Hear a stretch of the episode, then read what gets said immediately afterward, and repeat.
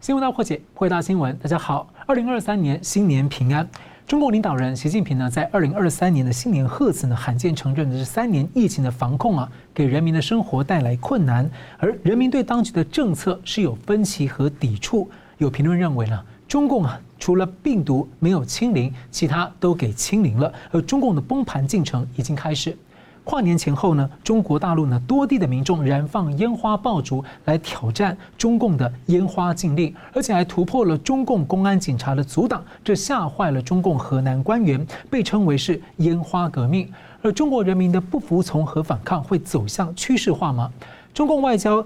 方面呢，王毅和秦刚就位，被认为将启动外交战狼二点零。而中共国台办的宋涛声称要所谓与台湾有识之士协商国家统一，重申一国两制，被解读呢将要积极对台湾的内部及国际操作统战。而二零二四年呢，正是美国和台湾的总统大选。国际货币基金 IMF 的总裁呢，对中国的经济预测悲观，认为呢，中国二零二二年的 GDP 可能会出现四十年来第一次列于全球的窘况，而且美国、欧洲的经济也会放缓。不过，习近平仍然说经济稳健发展，所谓的长期向好的基本面不变。国际不再相信中共对疫情的说法，会相信中共对经济的说辞吗？我们介绍破解新闻来宾，台商廖金章先生，大家好。资深政经评论家吴家龙老师，大家好，欢迎两位哦。那先请问两位，请教吴老师哦，你怎么看说中国的经济走向还有它原因啊？您怎么观察？再来说，您怎么看这个国际总体经济啊未来趋势？哎，国际货币基金的总裁最近对于国际经济的展望哈，提出一些稍微悲观的看法，就是美国这边可能会衰退，欧洲也会衰退，那日本可能也受受影响。那么这这一来的话，哎。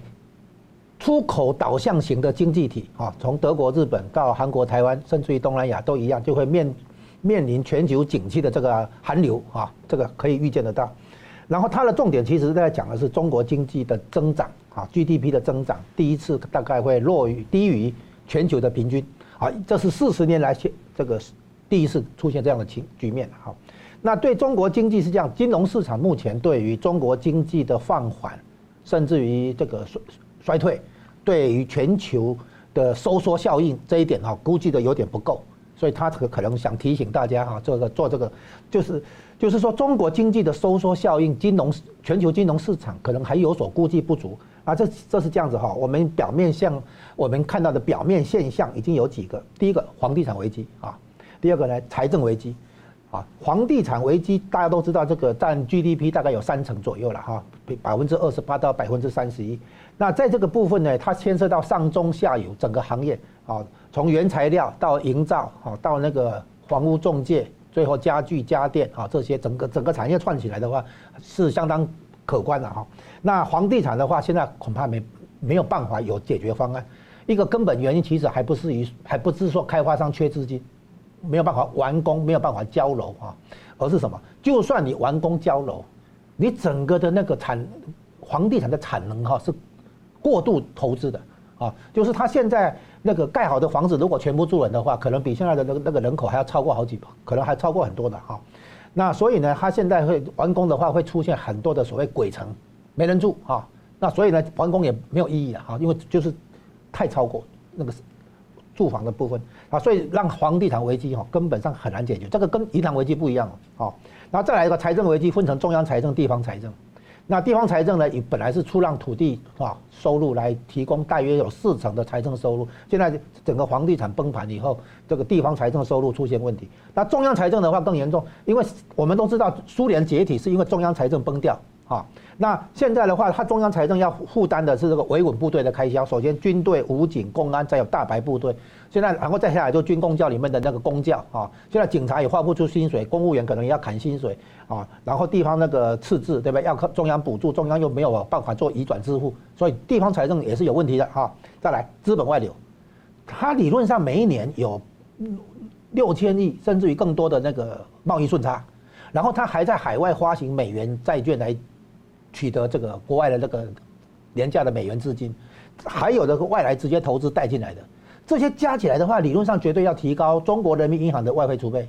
可是中国人民银行外汇储备这几年下来的话，基本上没动，就三点一兆、三点二兆这样，基基本上没怎么增，没怎么增，那就表示这些进来的钱都外流，啊，就是变相的以各种方式，包括你中国的企业在海外收到款没有汇回来一样啊，就是变相的资金外流。所以这个资金外流的问题也是一个很重要的这个现象哈。再来就业危机，大家都知道嘛，现在大学生找工作很困难嘛哈。那整个出口部门大概一点八亿人到两亿人哈，是因为现在的贸易战的关系受到影响，所以呢很多订单现在就转走了嘛。那现在的话就没有办法去维持就业水平啊，那这个也会造成社会的动荡嘛。这是最后一个信心危机，现在谁都知道嘛，共产党讲的那一套跟现实的不不能匹配嘛哈，对不起来嘛。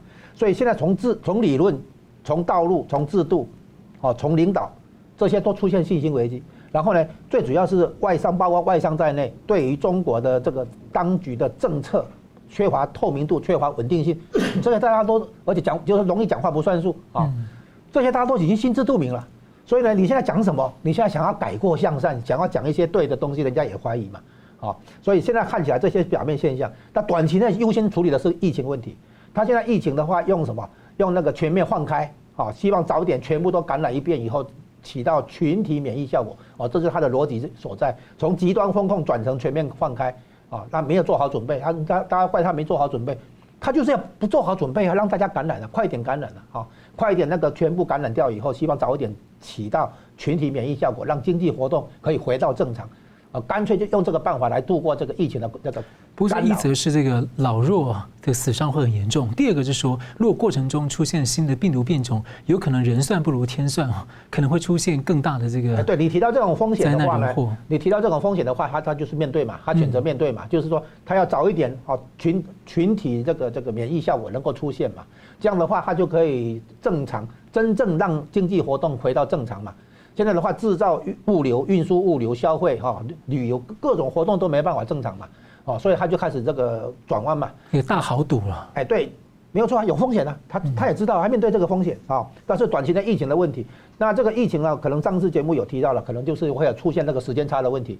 我中国在扩大感染的时候，我的供给能出现短缺，出现紧张，对吧？有可能会太来拉高通膨，等到我下来了，过了高峰下来了。可能换成西西方国家再开始爆发，有这个时间差。那西方国家爆发以后，很多的他们的制造活动可能就没办法正常，所以我呢可能要会出现转单，转单到中国、台湾这些地方来取代啊。原来在西方国家的那个制造活动啊，然后经济不行的话，西方国家很可能被引诱增加财政刺激，然后又会推高通膨。所以中国这边叫做供给短缺，西方那边的话叫做那个需求刺这个刺激，这两方面都会带来通膨的压力，又卷土重来。这个会增加联美国联总会对抗通膨的这个态度哈。我们可以看到，像欧盟现在有讨论说，他们连整个欧盟大概都要对中国的这个呃旅客加强检疫了，就大家可能担心这样的事情发生。是啊，但是呢，中国就赌一把，我说我不好，你们大概也没好日子过哈。就是总会有百密一疏啊，到到时候可能就是所谓零号了，它就是从中国出去的零号病人。哎，对对，好，这个是疫情的部分呢。疫我说疫情即使过了，还有刚才讲的那个五大危机啊，黄从房地产开始，财政问题开始。然后现在我们追究一下哈，真的那个原原因是什么？中国的改革开放确实是结束，那不是说他意愿的不意愿的问题，他能力上也结束。为什么？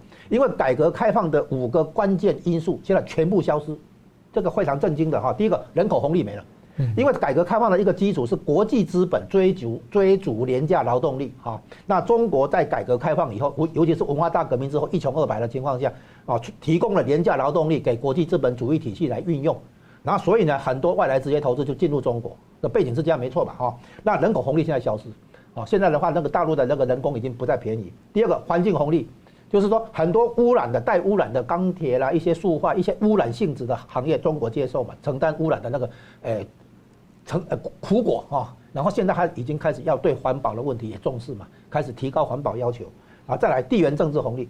当初美国会支持邓小平的改革开放，是因为要联中制苏，制对付苏联，所以呢，中共提供了地缘政治价值这这一点上，啊，美国呢后来把它转成说，哎，贸易跟人权脱钩，给给最惠国待遇哈，然后帮助他加入世卫组织，然后希望那个 WTO 世贸组织，哎，对世贸组织，然后希望能够起到经济的演变，哈，就是和平演变，啊，让中国能转型，结果现在发现落空，所以整个就缓过来了。所以你看，美国现在这个对中国态度很强硬。好，再来一个地缘经济，香港帮中国引进外资，台湾帮中国引导这个工业化，然后现在的这个地缘经济红利消失了嘛？大家看到怎么对付香港，对不对？哈，再来呢，政策红利不见了。当初有政策红利嘛，现在的话不是嘛，都是贪腐嘛，哈，还有呢，这个洗钱到外面去嘛，掏空国家嘛。所以现在看起来，中共自己有一个很担心的东西，就是改革开放再推动下去的话，可能会什么亡党亡国啊？就是到如果人民依赖市场经济，不再依赖党，不再依赖政府，不再依赖国家，那共产党的存在的政治基础在哪里？他们现在反而认为改革开放再推动下去的话，有这个亡党亡国的问题，所以他们现在主动主观上要对改革开放刹车。啊，那对美国来讲，美国的立场很简单，第一个要遵守规则。所以美国一直在讲，中共都不遵守规则。第二个，反对任何一方片面以武力改变国际秩序现状，这个理由不止在乌克兰适用，在南海适用，在台湾也适用啊。反对任何一方片面以武力改变国际秩序现状。再来呢，不能不再不再以经济利益来牺牲国家安全跟价值观，啊，然后最后呢，不再以全球化来支持集权专制的政权，因为他们会变成既得利益阶级，加强对内部的控制，对人民的监控。所以现在是进进入一个全球化的修正浪潮，那中共在这个过程当中，等于是被等于逐渐被踢出全球化的这个环节了啊！这是中国经济从长远来看、结构性来看，真正的大问题、大危机啊，就在这里。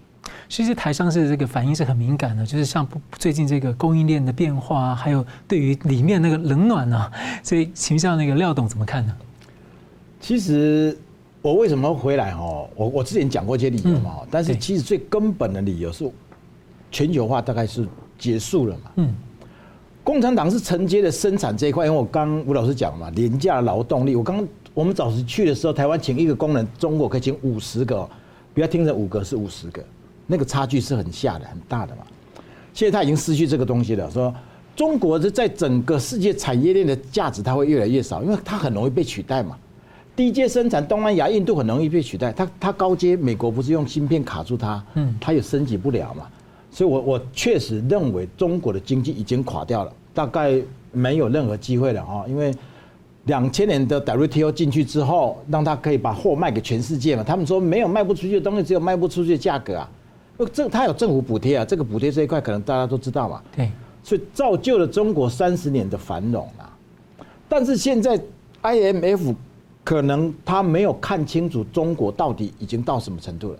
好，街上的店十室九空，一点都一点都不夸张，各位都可以去看哈。要不然你如果朋友在中国，你可以去看街上的店十室九空。工厂今年的工厂十二月初很多开始放年假了。对，我我我我到今天还能够看到两个厂的财务报表一塌糊涂。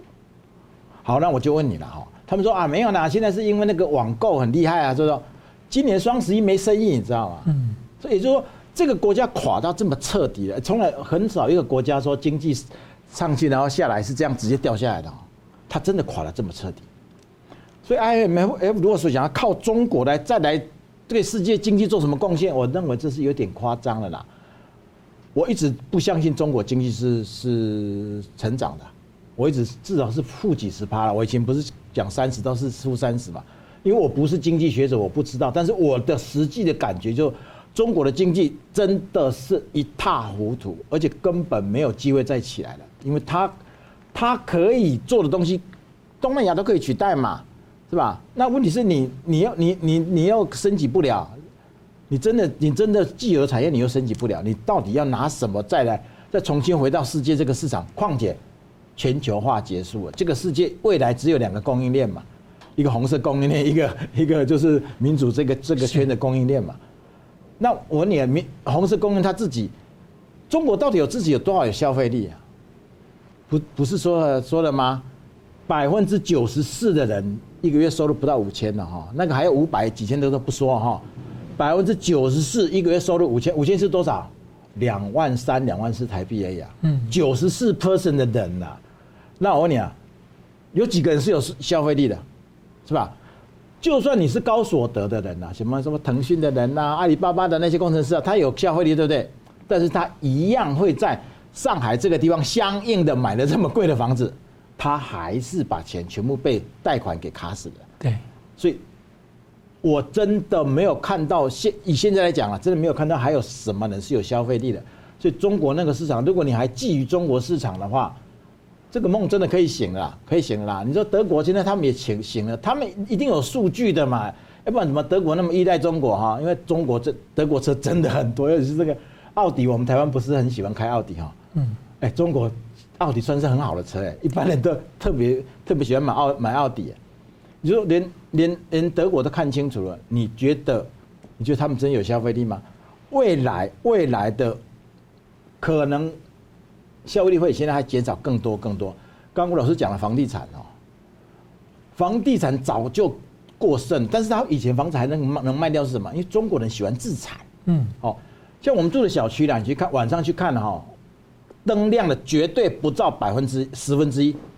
这我我我跑过很多小区去偷统计哈，晚上灯亮的那个房子不会超过十分之一，但是每个小区都卖完了，也就是。中国人有钱就喜欢，哎，我就买起来，不一定要，不一定要要要那个吧，因为他认为我买房子不一定要住啊，因为它会升值啊，他能赚钱啊。好，当这个房子现在现在在跌，已经在跌了，连东莞都开始跌了哈。这个我可以保做保证，我有朋友在卖房子哈，大概现在大概跌了大概六成都还卖不出去了，哇，六成价都还卖不出去啊，甚至根本就没有人问，嗯，根本就好。现在市场已经没有成交，而且在跌了。你买房子没有意义啦！你买以前买房子是为了要涨嘛，它现在是不会涨了，谁还去买房子？哎，中国利率是比较高的，它不像我们百分之一点几，他们最少百分之四点几到百分之五点几，算低的哦，算很低的。民间贷款都是百分之十二到十五哦，民间借贷百分之十五算是非常低的哇，他们是百分之三十是很正常的，民间借贷啊，嗯，所以说，你对台湾人对中国不了解。中国在这个情况之下，它的整个经济垮下来是必然的，而且根本就就像吴老师讲的，他没，他们说共产经济会可以，我说你你告诉我他哪一点可以啊？靠什么可以嘛？你总是要有条件嘛哈？你创造一个条件，刚告诉我嘛？以前说什么是什么什么什么什么什么人口红利啊什么的，什么国际 WTO 啊，现在都不存在了。你现在全世界都在围剿你，WTO 跟你已经没有太多关系了。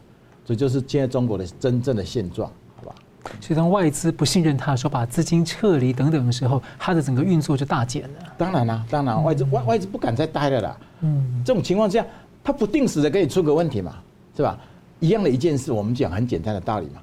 从疫苗开始，他如果从疫苗开始就用好的疫苗，用国际的哈 mRNA 疫苗，他今天什么事都没有，他可以跟国际接轨嘛？不是啊，他就是自作聪明啊。习近平我都不知道他在想什么，他是一个。所以我说他个绝绝对双重人格的人嘛，是不是？我觉得中共最新消息还拒绝了欧盟要免费提供。是啊，这个就奇怪了，这个没道理的吧？嗯，是好的。我们休息一下，等下回来看呢。在跨年前后啊，这个在中国大陆多个地方呢爆发了这个烟花革命，冲破了中共对烟花的禁令啊。而其中呢，要如何解读呢？有人认为啊，这是不一般的现象。休息一下，马上回来。欢迎回到新闻大破解。世界许多的国家呢，包括台湾呢，在跨年期间呢，都有烟火的活动啊。民众呢，在祝愿新的一年能够获得平安。那中国大陆在疫情乱象下呢，跨年的新年期间，有多地的民众是大规模的聚集燃放烟花爆竹，例如在山东省、河南省、广西省、重庆市等地都有。那这种呢是公然挑战了中共对烟花的禁令，而且他们突破了中共警察的阻挡，逼退了禁令，甚至呢吓坏了河南的中共官员，被网友呢称之为烟花革命。尤其另外呢，在江苏省的南京啊，是中华民国的原来的首都，大量的民众啊，自发性的不约而同的涌向了孙中山的铜像。原中共中央党校的教授蔡霞就说：“这是从未有过的现象啊！纪念孙中山先生，人心的背景是有重大变化，这个事件含义很深。所以请教廖董，你怎么观察？看起来中国大陆民间的这种反抗、公民不服从，似乎啊有一些扩散跟趋势化，就是我就是对你中共。”很不满。其实放鞭炮在中国来讲是很重要的一个传一一个过年过节习俗嘛，哈。对。其实我刚去中国的时候，那个时候是可以放鞭炮的。嗯。那个时候真的过年的时候，那个放鞭炮的的繁荣景象是很浓啊，年味是很浓的。不让放鞭炮是这几年的事情。然后呢，基本上你只要放鞭炮，警察就会来抓嘛。中国人基本上是服从的，所以这些年确实过年也听不到什么鞭炮声了哈。这一次为什么？为什么他不在过年呢？这个是在跨年。跨年呢？哎，跨年这个节日，中国不是很重视。中国人重视春节嘛，他们对跨年并不是很重视。这个时候，我认为，我认为他在展现一个什么？展现一个不合作了，开始在展现不合作了。嗯，原因是白纸革命之后，人民开始看透，看到原来你习近平也会妥协啊，你没有那么强悍，而且你一下子就彻底土崩瓦解了。他不是慢慢，习近平不是慢慢撤退嘛？你看得出来他是整个溃败嘛？所以他整个完全解封嘛？这个是让所有对他有有看法的人开始产产生一种很强烈的信心啊。倒是有。我有听到这样的话，我不敢说确实啊，但是我觉得有点道理了。他说那个白纸革命的串联基本上应该是没那么快，他没有后面的力量是没那么快。他们他们的说法是那是共青团的反扑了哈。当然的那些那些学生出来是没有错的哈，但是是应该是有一股力量在串联，否则否则那个什么什么什么什么要核酸不要什么那个那个条幅只有几几个小时拿掉了。如果不是网络去串联的话，大学生不一定能够。你说每一个城市的大学生都用这这一个口号，其实我还不是太相信这个是这样，所以我我认为这个是一个一系列的反抗的反反暴的运动在在一起，所以为什么叫烟火革命？而且我我看了很多很多这样的影片的哈，就是说警察挡以前警察只要出来挡了哈，大家都乖乖的不敢动，这次你看完全冲破那个防守线，一这变成一种常态了。什么时候冲破防守防守线是就变成中国的常态？这不要说什么是在一年前我就觉得不可想象的事了，绝对的不可想象。所以说，这个这个大家在大家是怎么看这些事？你知道？因为你突然会觉得说，习近平你为什么一事无成？你为什么一事无成？我看透你一事无成，因为你说疫苗疫苗，我刚讲疫苗如果做好都没事嘛。疫苗如果从开始就是正确的，中国现在可以顺利过渡了嘛？但是，一切他在他在他手上都是荒腔走板了哈。我我现在看到他们的一些说法了哈，就是说习近平做什么都是都是错的，没有一样做对的了哈。第一，他从亚投行开始，一带一路，北京证交所，千人计划，房地产当然我刚刚讲房地产，扶贫工程，二十一个自贸区，雄安新区，十万亿的芯片工程。还有节能减碳、低端人力处、低端人口处理、香港国安法、动态清零、人类共同体，这些都是花费上万亿，一万亿叫做一兆呢。嗯，一兆一兆是多少？是四亿多，四兆多台币的。这些每一个案子都是几几兆几兆的，没有一件事做成。还有一个粤港澳大湾区，对，粤港澳大湾区，粤港澳大桥干到底到底在干什么？花了那么多钱，到今天一天不会超过两千台啊，因为要要要。粤港澳三地的牌，光那个牌大概就要三一百一两百万台币了。是，我问你，他盖那个干嘛？他人民开始会反反思说：哎，安奈安奈怎么会这样？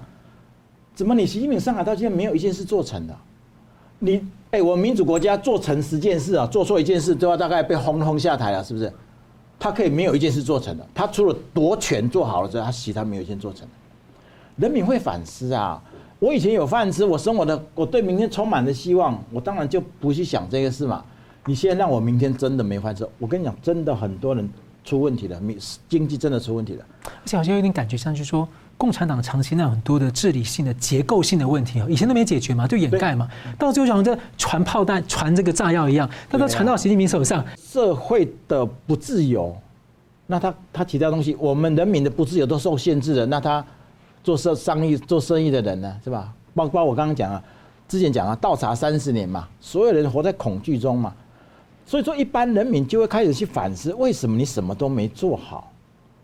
啊，没有你说的那么厉害，你你你把自己吹捧的时候要千古一帝啊哈，结果没几行做好的啦，哎，这个很难哦，各位跟你讲很难哦，什么事都做不好了真的很难哦。他就这样说，你你家里可能有一个兄弟了哈，天天好天马行空哦。讲的东西都是很真的很很那个很不切实际的。今天说我今天要做这个，明天要做那个，把接下来钱花完了，最后发现一事无成。习近平今天就是被人民开始有这种感觉。那我请问一下，特别那个蔡霞提到这个南京的事件啊，大不约而同涌向孙中山铜像，您怎么看？因为他警察本来是试图阻挠的，对，不让他们虽然有这个铜像，但他不让人们涌向铜像，为什么呢？嗯，中国有一群叫做国粉，什么叫国民？国民党粉。就民国时期的民国粉，也可以叫民国粉，也可以叫国民党粉啊。就是说，在跟共产党做一个比较之下，哎，国民党当然是圣人啊，所以他们开始在反思这些东西啦，所以一直社会上就有很多说民国回归这样的声音了哈，这样子。但是他们在你说在这个这个烟花革命的时候啦，他们能够找什么当标的？没有，你找找什么标的都有问题啊，都是共产党的符号。对嘛？但是孙中山来当标的是最好的嘛，刚好嘛，你也不敢抓啊，你也你也是认孙中山为国父啊，但是他是民国民国的象征嘛，这是一也是一种影射，所以这些大学生很聪明的啊，他们知道知道每一件事情它的重点在哪里，其实。南京这个事情，它就是一个很大的象征意义，不光是冲破冲破那个警察的围围堵，哎，是更大的意义是民国民国回归的意义啦。嗯，其实当时香港反送中的时候，其实他们也都是到这个用孙中山铜像啊去这个 挂那个口罩。我我我想指出一点哈，就是所谓的公民不服从运动，这个是西方哲学的概念，这不是中共体系产生的概念。它有几个三大元素。第一个多样性，啊，然后就是不能定于一尊，再来呢个人主义，啊，再来呢保护少数，民主社会是尊重多数，但是你要懂得保护少数，而不是把少数消灭，啊，不能出现多数暴力，这三个重要的元素，然后在中共的这种社会监控之下，这是不可能被接受的，所以公民不服从运动这个东西，典型不是中国大陆社会产生的概念，也不是中共的哲学或逻辑产生的东西。哦，这个很明显。那现在我们看起来哈，这个有几个问题，我们要开从这个运动这一次的烟花革命里面去看的，就是中国人民的这个服从性那么高，他怎么搞民主化？他怎么起来搞抗抗争？我们甚至于可以把这个服从性讲成所谓奴性。哦，你知道民主化进程是就是国家跟社会这两个辩证关系。哦，国家不能再一面倒的来压制这个主导这个社会。社会本身要产来决定国家的方向跟政策，所以社会跟国家一个叫 society，一个叫 state，这两个是互互相那个影响的，相互影响的。所以现在你看不出来中国的这个社会能够如何来影响、引导、带动国家。这个国家跟社会这两股力量之间出现了这个不是良性的一个状状态。现在，所以中国人民的服从性怎么去引导他们啊，逐渐去走向啊民主化进程渐进的一个民主化过程？看不出来啊！那现在看起来的话，中国社会如果老百姓都不敢起来争抗争反抗的话，那最后可能是一直压抑、压抑、压抑到最后的话是整个坍塌。中国的这个中共这个体制的话，最后可能出现的真正的危机是整个坍塌。也就是说，危机真的来的时候，没有解决办法，没救。用我们的话讲，就是到时候一危机一来的话，就会会没救。你小毛病的时候，你不肯去弄。所以以前毛泽东讲过讲一句话，叫做什么？我们如何做到什么？就是小地震不断，大地震没有。现在他这样一直压抑的结果，到最后的话，一一旦出状况的话，可能就是整个坍塌。这是第一点。第二点呢，中共有两个卖点，一个叫社会主义，包括社会主义理论、社会主义道路、社会主义制度啊。第二个呢叫做民族主义。现在这两个卖点都垮掉。现在我们呃听坊间现在有出书叫做《后中共的中国》。我想利用这个节目先讲一个，你首先要谈的是中国之前那个中共，我把它叫后社会主义的中共。你首先要解决这个问题，一旦社会主义这个招牌不行了，社会主义这个理论、这个道路、这个制度、这个论述不行了，中共往何怎么办？现在不要先讲中国往何处去，往何处去，先讲中共往何处去。一个没有社会主义灵魂的中共怎么办？你现在可以看出来，习近平的整个也很多你认为荒腔走板，他其实现在已经没有指引。他理论其实已经崩溃，社会主义理论已经崩溃，从社会主义理论、社会主义道路、社会主义这个制度这些整套崩溃，整个信心整个崩溃。所以你现在他他他他他现在硬撑了哈，等于是说无头苍蝇啊，这里搞一下，那里搞一下，然后都是失败哈。就像刚刚那个廖兄提到的，就是整个失败啊。所以呢，现在他进进一步演变成什么？战狼外交。那由战狼外交以后演变成战狼对台政策，对台湾的话也是战狼出来的。将来是迟早的事情，他他现在已经没有办法真正以绅士风度啊，以优雅高贵的姿态来周旋于国际之间，已经这不可能，哦，他现在看起来就是一一副流氓无赖的样子了。你可以看出来，中共真的是从里面到外面哈，真的坍塌掉了。所以剩下来剩下来的问题就是，大陆人的开始觉醒、开始反抗、开始不服从这样的运动，会不会扩散到香港、台湾、新疆？现在就观察点就在这里了。好，我们休息一下，等下回来看呢。中共新任的国台办主任呢，在新年的时候抛出啊，要这个和台湾有识之士所谓的协商国家统一啊。那被解读呢，打算在台湾和国际上呢积极统战，要如何来看呢？休息一下，马上回来。欢迎回到新闻大破解。中共对台湾呢又出招了。习近平的新年贺词呢，虽然没有提所谓的统一，而是提所谓的两岸一家亲。不过呢，中共军机啊持续在逼迫台湾，还有这个进行威胁啊。那新任的国台办主任宋涛的新年寄语呢，则说是要所谓的和台湾有识之士协商国家统一，强调中共的一中原则、一国两制。那青蓝的学者赵春山就认为呢，中共实际呢已经进入促统的进程，未来宋涛的工作就是对台湾内部以及国际积极的在操作统战。那么另外呢，中共官方背景的政治见说，宋涛这篇的寄语当中呢，和平两个字出现了七次，说这文章很有深意。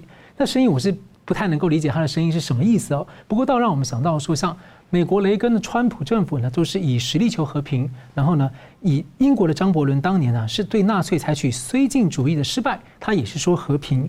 纳粹希特勒也是喜爱说和平，苏联共产党也是喜欢用和平来说，然后呢，来支持美国内部的反战潮。但是呢，苏共却一方面呢，在持续的对外扩张哦，用军事扩张等等的，所以这个和平两个字呢，大家都在用。那和平究竟应该如何去理解呢？所以我先请教吴老师，你怎么看啊？这个宋涛这一招，他到底在想什么？哎，宋涛的部分哈，先分他区分两个东西，一个是他的谈话，他的那个内容哈，那另外一个就是为什么习近平用这个人，用宋涛这个人，啊，这是两个不同的层面来观察这个现象。那我们先讲宋涛这个人。宋涛原来是中联部的部长，那就是处理中共跟其他国家的政党关系，那尤其是重中之重就是处理跟北韩的关系。好，那宋涛曾经这个算是习近平的人，就是说他以前跟习近平算是习近平的下属啊。那用宋涛的话，因为他现在并没有中央委员的身份，所以呢，理论上他如果国台办主任要跟其他地方。打交道的时候，可能，诶，位置有所不够啊。那有人就会担心说，按你这样子的话，还能帮台商来解决一些问题吗？对不对？那党党内可能其他人不不会卖面子给你嘛，对不对？那我说现在为什么还要帮台湾解给台商解决问题？现在是收割的阶段，台商是已已经到了要被收割的阶段。如果找一个有实权的人物来帮台商奔走解决问题，那我怎么收割台商？啊，意思就是说，你看中共现在对阿里巴巴、对蚂蚁金服、对滴滴出行，还有一大堆大型民营企业都在做收割啊，叫做共同富裕，叫做产业监管。所以，中共的那个收割哈，将来肯定要这个对针对台商而来。啊，现在是针对自己本国的大型民营企业都在下手，怎么可能放过台商？不可能，为什么？因为他财政压力太大。哦，所以呢，叫大家，比如说个人来讲，艺人、网网红什么电视节目什么哈，来宾怎么主持人，补补税就是查你逃漏税啊，补税。然后呢，比如说要你那个企业来负担员工的核酸检测费用，你不付你你不肯付的话，那就查你逃漏税，罚款啊。要你不本来要你要你付两百万人民币，现在你你罚款可能是一千万人民币。你想一想，算了算了，还是那个这个。交这个费用啊，变成这个样子，就是各种收割、各种那个为解决财政危机而做的这个变相加税、查逃漏税这种行为层出不穷，啊，从中央到地方都有这个财政问题，啊，所以呢，你现在很难去这个评估宋涛，因为他其实不是真的要来帮台商解决问题，他应该是直接听命于习近平啊。那习近平当然这边的话，中央这边的话，很可能就是已经对台商也没有能力照顾了。啊，已经进入到收割的阶段了。好，好，接下来的话就是要注意一个内容，他提和平。你刚刚提到他的谈话，这里面其实有很大的误会，因为有人以为国民党讲和平，啊，然后呢，台湾的民意的话，这一次民进党选举算是败选，那很可能大家会认为说，你民进党执政的话，可能会带来战争的可危机可能性啊，所以呢，人人民民心可能要，呃，希望有和平。那国民党也整天讲说，选民进党就是选战争，哈，好像选国民党就选和平，所以和平好像在台湾内部有有一点在炒热，哈，被被炒热这个话题，所以有人是认为说，共产党中共可能就借这个局面来提和平，好想啊想要这个影响到台湾内部的政治动向，对不对？我说这个解读可能只对不到一半，有更重要的原因。我现在讲一个情况哈，就是当年这个是西方外交史的一个经典案例。当年英国普鲁士俄国要对这个拿破仑的法国来发动组成联军来把法法国打败的时候，哦，那个英国首相那个迪斯内尔跟那个奥地奥地利首相梅特略先研究了一个和平最低解最低的和平解决方案，给拿破仑，拿破仑拒绝。拒绝以后，大家知道没办法了，只能组成联军来对抗法国。结果法国在后来拿破仑就是所谓那个滑铁卢之役战败。这个意思告诉你，为了发动战争有正当性，我我要先提出和平解决方案，透过外交努力让和平被拒绝，证明和平已经绝望，于是只有开开战。现在如果中共要对台湾开战的话，一定要先提和平统一方案，然后让台湾这边如果接受很好。不接受的话，拒绝的话，那就证明和平统一已经绝望，所以呢，只能武力统一，只能开战。所以中共提和平就是开战的铺排，是准备开战的序曲、前奏。他要证明和平解决破局，因为他他一定会把台湾踩在下面，把台湾的主权压下来。你就是台湾交出主权，主权归我中华人民共和国，这叫统一。那台湾怎么可能接受？台湾不接受，好，你拒绝嘛？拒绝的话就开打。所以这样来的。所以现在他提和平反而是危险。他如果只是部署飞弹针对台湾的话，那反而没事。为什么？因为战争不是这样打的，战争一定要先证明和平破局。反过来讲，和平要怎么怎么追求？和平不是签协议，和平是备建军备战，准备打。我准备打你，你准备打我，两边好像很紧张。可是呢，双方都没有必胜的把握，都不敢轻易开战。结果僵局就是和平。和平是来自于僵局，是双方建军备战，准备开打就打不下去，就是和平了。很多人都以不了解，以为和平就可以减少国防开支，恰恰相反，你因为有庞大的国防开支，有庞大的武力，啊，你的和平不是建立在你的善意，而是建立在对方不敢对你有恶意。很多人没有搞清楚这一点，所以和平的本质是在这里。有瑞士不是中立国吗？整天建军备战的，那以色列不是小国吗？他一样啊，整整天建军备战的，所以他们有和平，哦，至少可以维持一下和平。所以台湾的话，一定要追求强大国防。强硬的那个那个路线，然后呢，双方就是台湾大陆之间双方啊僵持，反而是和平。和平是这样来的，不是说我们很很开很开心很高兴跟对方签和平协议。和平不是依赖对方的善意，请请记住这一点。和平是因为对方不敢对你有恶意，哦，是这样来的。所以我们现在看起来哈，在中共的眼中，国民党也是搞台独的。为什么？因为你只要讲一中各表，你只要台湾的主权不承认说它属于中华人民共和国，你就是搞台独了。就即便中华民国，它就是你是你讲一中各表，就是你讲中华民国，他那边是中华人民共和国啊，那这个就是搞搞台独。所以国民党不了解，在中共的定义之之下，迟早国民党会被定义为搞台独。他已经说暗独了，哎，他说华独、暗独都可以，反正迟早将来就是浮上来，你也是搞台独。你只要不向我下跪，你只要不把台湾的主权交过来，属于我中华人民共和国的话，你就是搞台独，就这么简单。就中共的定义就很简单，你投降就是。国民党将来投投降的话，就会像以前那个内国共内战期后期，像中共投降的国军一样，被拿来当炮灰牺牲掉嘛。你因为你不是我的人嘛。哎，香港人只是说他们想要这个延续一国两制的五十年，他们五十年那个部分呢，可以自己决定那个制度跟双普选，你承诺的，他也被说成港独啊。哎，你不听话就是港独啊，就是这，嗯，这共中中共的逻辑很容易了解的嘛，这不是什么大学问嘛，啊，所以对我们台湾这边来讲，很多人不了解，以为还有一中各表，我们把。一中表成中华民国啊，没这个机会。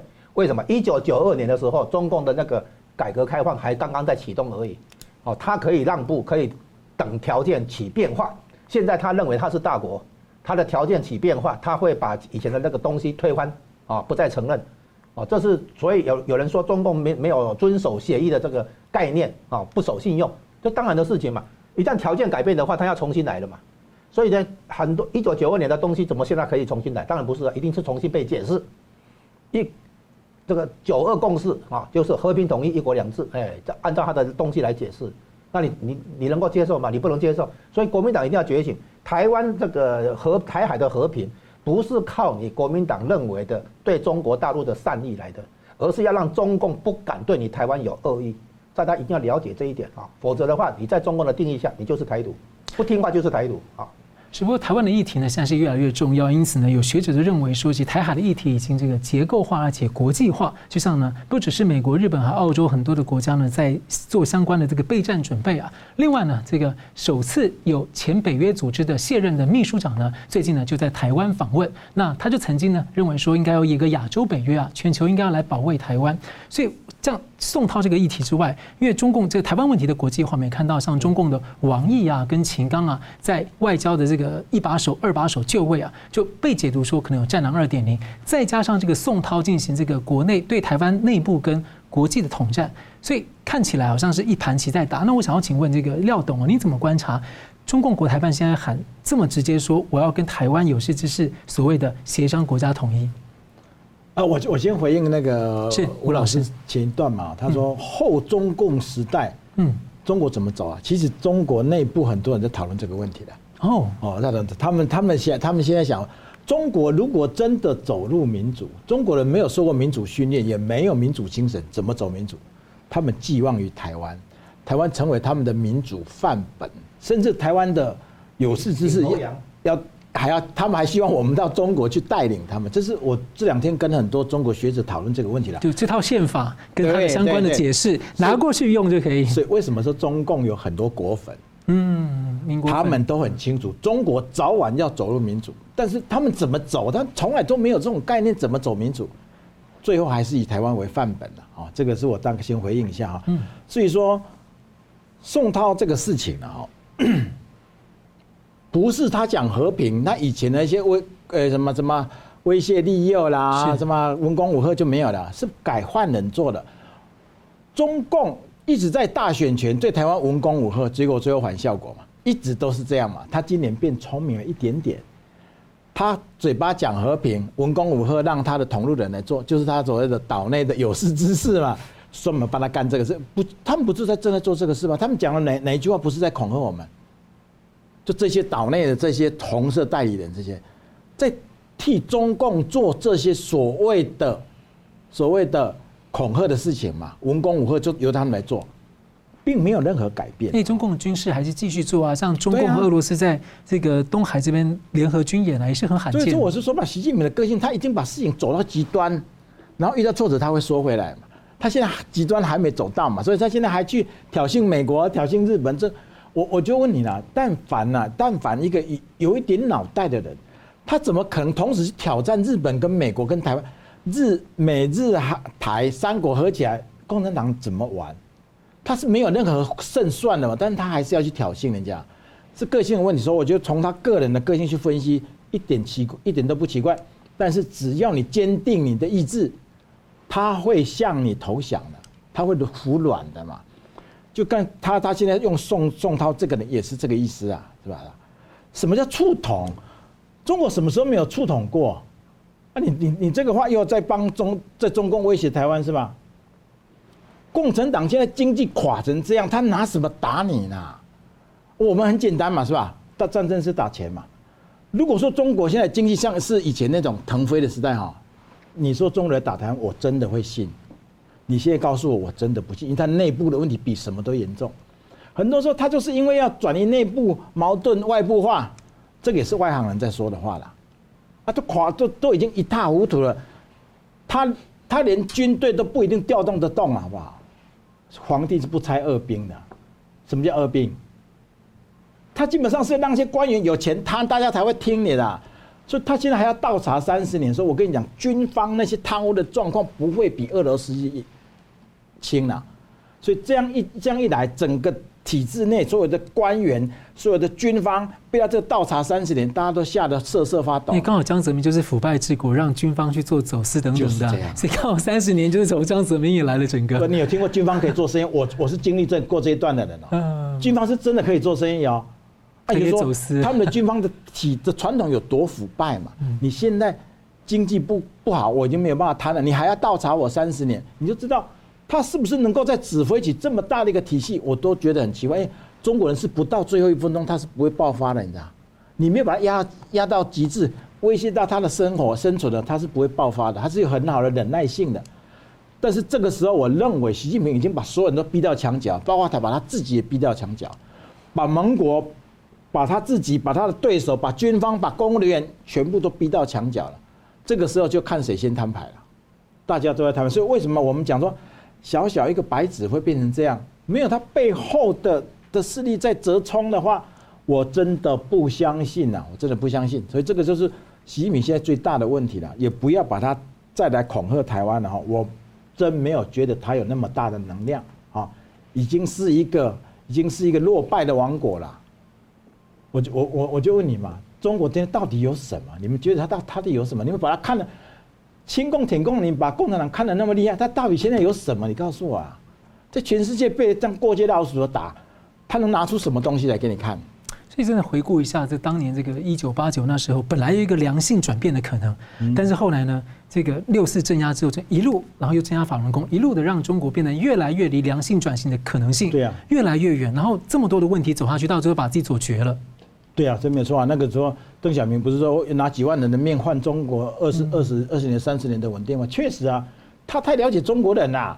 中国人就说：“我开两把枪，你们就乖了，至少可以乖三十年嘛。”现在不不一样啊。现在因为我是见过见过风景的人，人家突然要把我拉回来，对不对？所以现在又不一样。而且三十年也过了。对，三十年确实过了。是是。好，节目最后我们请两位来宾啊，各用一分钟来总结今天的讨论啊。那我们先请这个廖董。中国现在到今天，人民在问什么？改革开放三十年，大家都说中国强大的不得了，结果全国都在穷。好，地方卖地的政府负债几几十万亿，上百万亿。好，买地的建筑商负债更多，你也知道吗？恒大那个，这个都不可想象，没有人想象到。这个没有爆发之前，没有人相信说房地产公司是亏的，亏成这样啊。退潮了。对，好，然后。买房人当然是负债一大堆，因为按贷款嘛。对，银行是不是赚钱的？银行亏的更多，四大公营至少亏一百万亿。现在中国人在问什么？钱哪里去了？嗯、难道我们改革开放三十年这么繁荣的社会，剩下的全部是债务吗？到底钱到哪里去了？这个就是现，所以说质疑习近平的能力。质疑这个政府的贪腐，质疑三十年改革开放的财富跑哪里去了？当然，在国外大家都知道，我们都知道，他们知道吗？他们也知道。慢慢，他们都会在这个东西经不起、经不起他去检验的。美国国会最近才要求那个美国的情报机构要出具报告来公布，就是要出具报告关于中共官员在海外的资产，对吧？所以说这个问题，它就慢慢、慢慢的事情就会慢慢扩大。所以我我我对中国的问题。没有任何乐观的，没有任何乐观的地方了，因为你你只要了解中国越多，你会发现它崩塌的会越快。嗯，是，吴老师，我们现在看到的是全球化在修正，就是全球化要去中国化，所以中国的改革开放啊，真的是走不下去，所有的有利因素都全部消失啊。那在这种局面之下，那台湾内部的人不要真再真的以为啊，中共有什么本事，有什么那个能力啊来照顾你。千万不要把中共估得那么高了啊！要醒一醒，现在连大陆人自己都对中共在质疑啊！就像张改刚才廖董说的，所以我请台湾内部的亲中派也要醒一醒，你要懂得孙中山创立中国国民党不是要你去反台独，而是要你去推进中国的现代化与民主化啊！你要懂得怎么样去。把中国的现代化、民主化向前推进，而不是忙着在利用中共来打台独。哦，这个不是你孙中山的原始作用啊！现在我们看清楚局面，中共带给中国的是祸害，而不是好的那个发展前景啊！所以从种种的经济政治的做法，到包括以后的战狼外交变成战战狼的对台政策啊，一样，大家要有心理准备啊！那最后讲一句就是。诶，放开全面放开疫情之后，中共也几乎不会再按照原来的构想来对台湾发动军事的行动，啊，就是你放开以后，大概就武统台湾就不用谈了。为什么？因为大腿肌肉拉伤的狗是没有狗急跳墙的本事的。好，感谢两位来宾精辟的分析，感谢观众朋友的参与。另外呢，我们祝呃在祝福新年快乐的同时呢，也继续的邀请大家呢尽快加入的新的影音平台“干净世界”。我们希望在那里呢能够畅所欲言。新闻大破解，我们每周三五再见。